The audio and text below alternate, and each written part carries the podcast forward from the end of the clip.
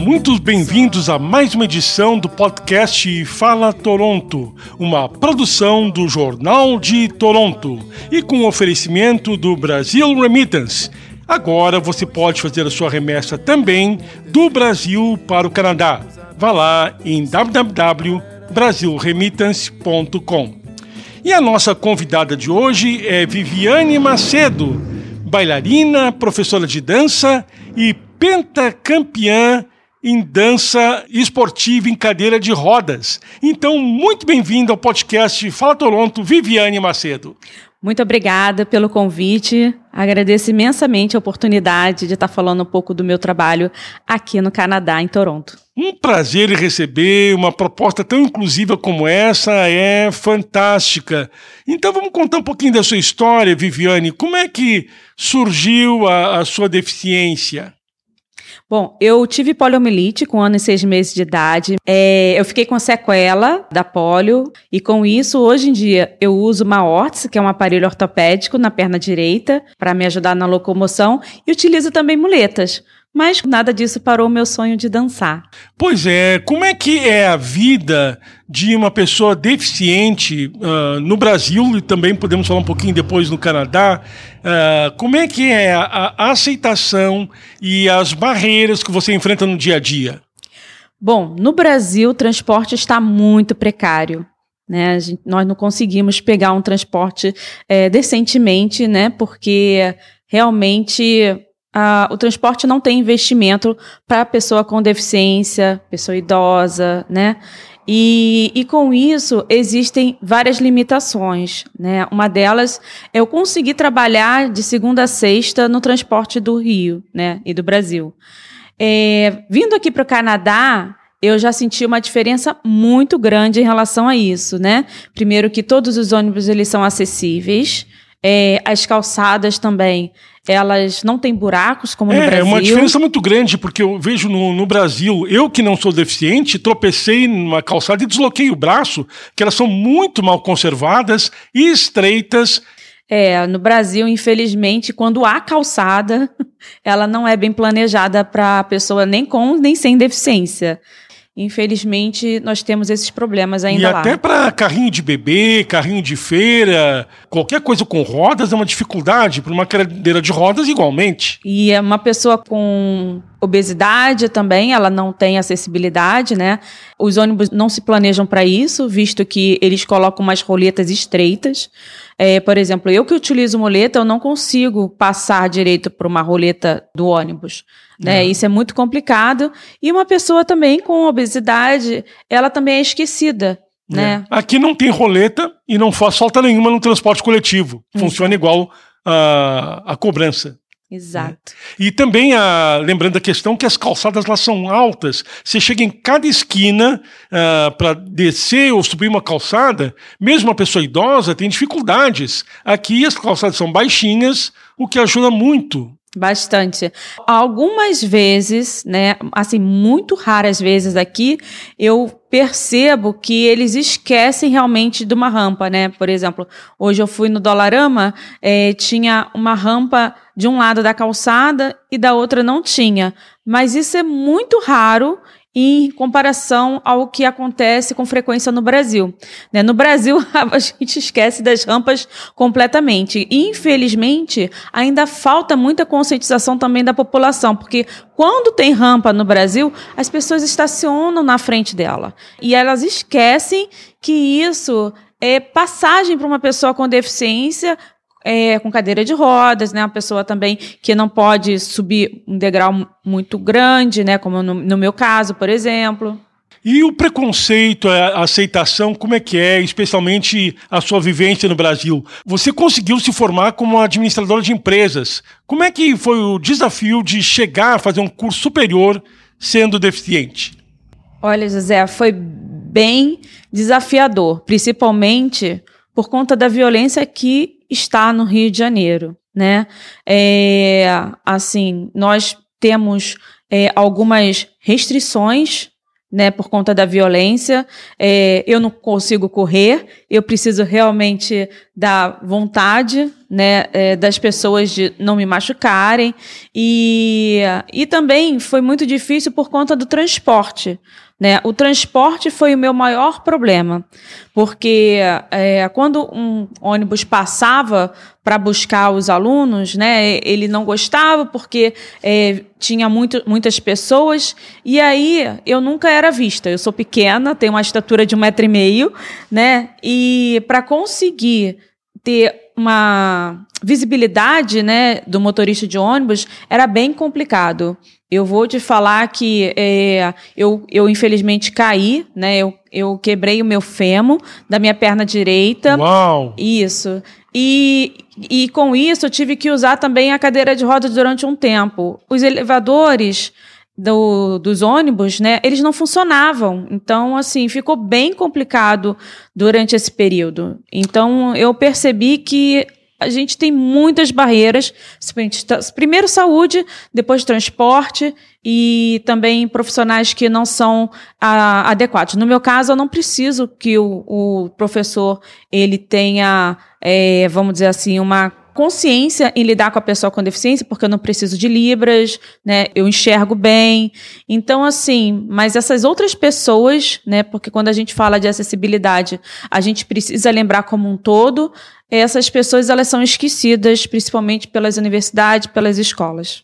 E como é que surgiu o interesse pela dança na sua vida? Eu sempre tive um sonho de dançar, principalmente quando via em filmes, né? Uh, Patrick Swayze, né? E, e eu vi também um tempo atrás com a Jennifer Lopes um filme de competição. E isso mexeu muito comigo. E daí, eu com 19 anos de idade, né, com maior autonomia, eu comecei a procurar as possibilidades de dançar. Porque em outras épocas, né, anterior aos meus 19 anos, eu não conseguia uma academia adaptada, né? Ou ou era falta de adaptação, ou era o profissional que achava que eu não iria me desenvolver. Então, tive várias barreiras. E com esse intuito, eu comecei a procurar um, profissionais que soubessem né, lidar comigo, lidar com a minha deficiência, mas daí faltou o instrumento certo. Né? Você precisa de duas dois fatores para você começar a dançar sendo uma pessoa com deficiência. Você precisa do instrumento certo e você precisa da pessoa capacitada.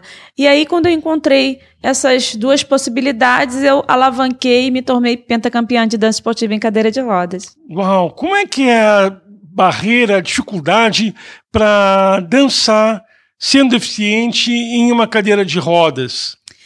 Bom, como eu falei, o primeiro, o primeiro problema é o transporte né? Uhum. A, a saúde também não ajuda, né? Muito diferente, por exemplo, do Canadá, dos Estados Unidos, quando você se torna uma pessoa com deficiência, você vai para um centro de reabilitação e só sai de lá quando você se tornar independente. Né? Caso você precise de alguma dependência, você fica num centro de reabilitação adequado para isso. Agora, no Brasil, é infelizmente outra realidade. Você precisa conhecer o seu corpo, você precisa aplicar na sua reabilitação tudo assim do seu bolso. Cada dia que passa, a parte de reabilitação e pessoa com deficiência está cada vez mais distante. E com isso, eu fundei um projeto chamado Carioca sobre Rodas, justamente para passar o conhecimento que eu tinha como pessoa com deficiência, como atleta, como dançarina, né, como pessoa que tenho conhecimento de vários outros países nesse setor. Então, eu comecei a passar isso para os meus alunos e não fazer com que eles parem pela falta de informação.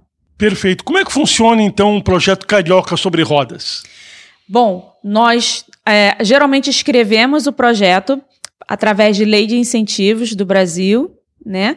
E daí fa fazemos a captação e uh, nós conseguimos trabalhar com uma equipe de cinco pessoas. Né? Hoje em dia são dois coordenadores. Por que dois coordenadores? Porque eu trabalho com uma pessoa sem deficiência. A inclusão ela só acontece quando a gente tem esse relacionamento.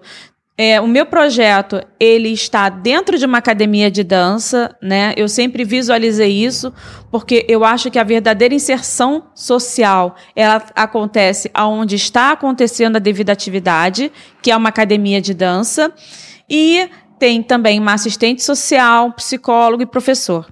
Então, quando nós conseguimos patrocínio, nós conseguimos fazer as aulas e os nossos encontros toda semana. Mas quando estamos sem patrocínio, né, como é esse momento agora, a gente faz é, de acordo com que a gente pode, né? Porque eu estou trabalhando agora no momento como voluntária, várias outras pessoas estão como voluntária e a gente está nesse processo de arrumar patrocínio. Você criou um canal no YouTube e, e é emocionante a gente assistir o Carioca sobre Rodas, aquela classe cheia de, inclusive crianças cadeirantes e dançando. Então, realmente é uma grande emoção é, você perceber o potencial que as pessoas têm, apesar apesar das suas limitações. José, foi emocionante, porque eu tive um encontro com eles, né?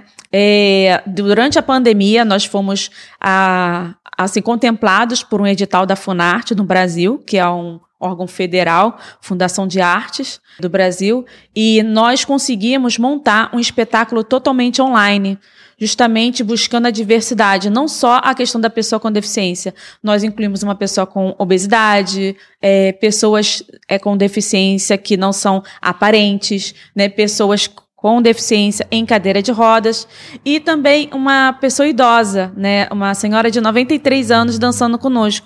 E foi fantástico, né? Foi maravilhoso. A gente ainda não tem a data prevista para a estreia, mas assim que nós soubermos, nós vamos divulgar em todas as redes.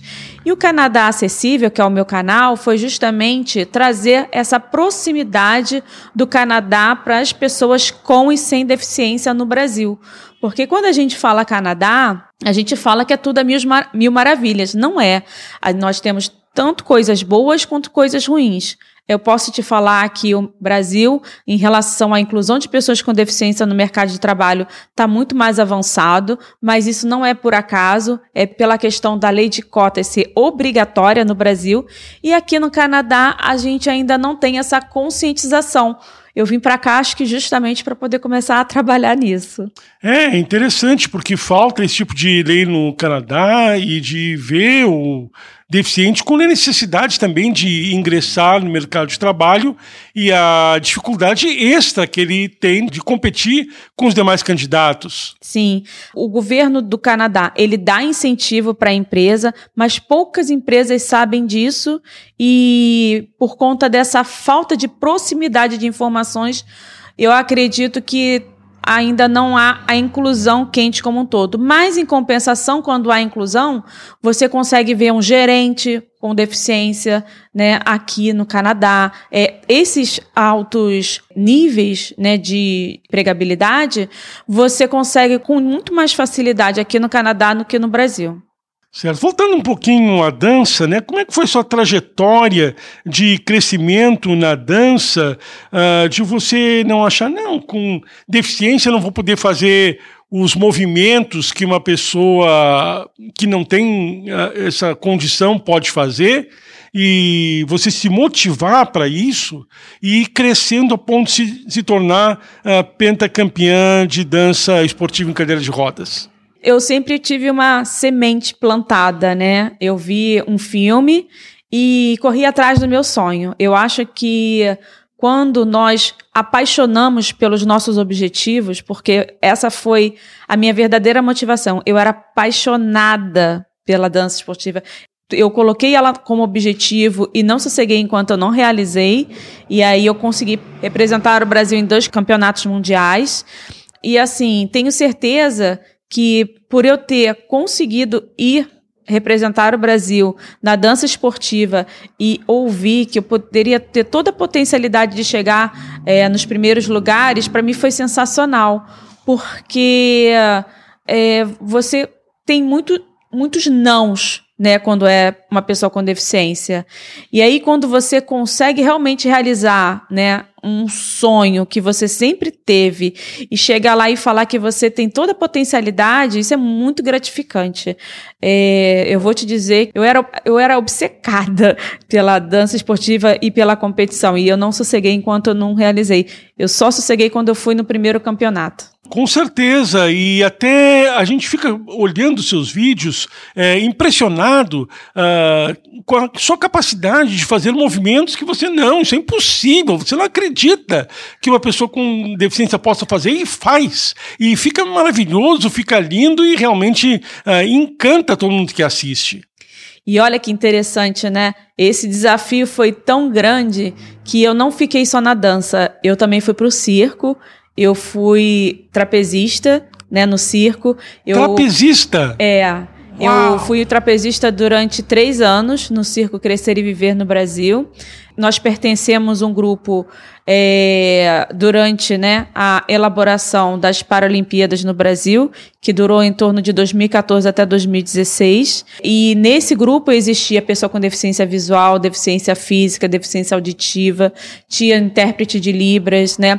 E foi muito gratificante participar desse projeto, porque eu consegui ver a total inclusão dentro do mundo circense.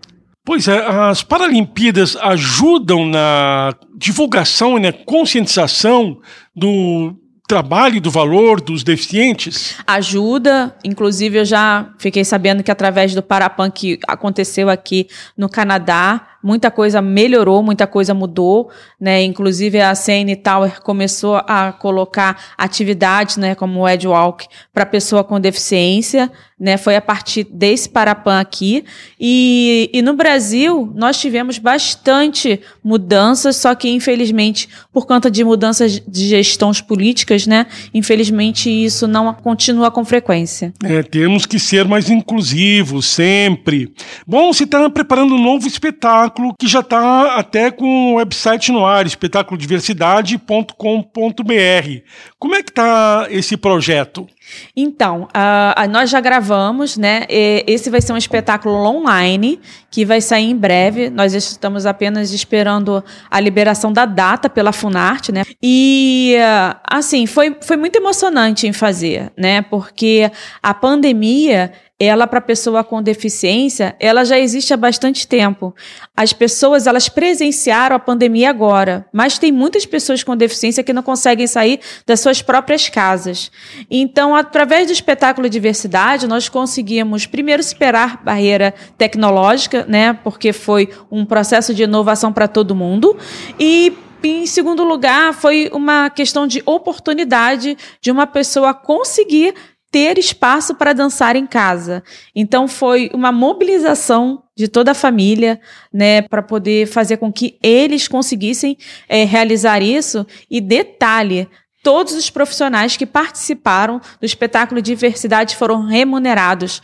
Eu tenho essas pessoas que dançam comigo desde 2012 com 12 anos de idade. E hoje, maior de idade, muitos deles conseguiram receber e se profissionalizar através desse espetáculo. Fantástico. Bom, e uma boa notícia é que o Canadá agora ele está admitindo para a imigração pessoas com deficiência, porque dentro do processo de imigração do Canadá, que sempre longo, complexo e caro, é, tinha um exame médico muito detalhado uh, que eles descobrem até a cirurgia que você esqueceu. Uh, como é que está essa nova fase da imigração imigração do Canadá aceitando a deficiência, não encarando como um peso para o sistema de saúde do governo? Então, o Canadá ele precisa de pessoas capacitadas, né? De pessoas inteligentes, pessoas formadas. O Canadá ele precisa dessas pessoas. E a pessoa com deficiência, graças a Deus, ela não ficou de fora. Então, assim, eu fiz o meu exame em 2019, não tive problema nenhum, mesmo tendo quebrado o fêmur, mesmo tendo feito outra cirurgia por, por conta da polio. Então, assim, é, o, o processo de imigração ele está aberto para qualquer pessoa, né? Desde que ela tenha o planejamento né, do Canadá. Né? Muitas famílias entram em contato comigo por terem uma pessoa com deficiência na família. E elas já sofrem porque elas têm medo do preconceito. Olha que interessante. E, e, o Canadá ele não vê isso, né? Ele vê como um todo. Se essas pessoas elas podem ser produtivas para o Canadá, então venham. Elas têm, têm abertura aqui, mas elas precisam produzir. Perfeito, essa é a pentacampeã Viviane Macedo. Muito obrigado pela presença no podcast Fala Toronto. Muito obrigada pelo convite. Fico muito agradecida. Eu fiquei muito emocionada de poder relembrar um pouco da minha trajetória aqui com vocês nessa nova terra. E, eh, assim, espero incentivar outras pessoas. Muito obrigada pelo convite. Parabéns, sucesso. Nós voltamos na semana que vem num oferecimento do Brasil Remitas. Até lá há de girar. Pois o mundo ainda há de girar, de girar, de girar. Somos Zé Francisco no Canadá.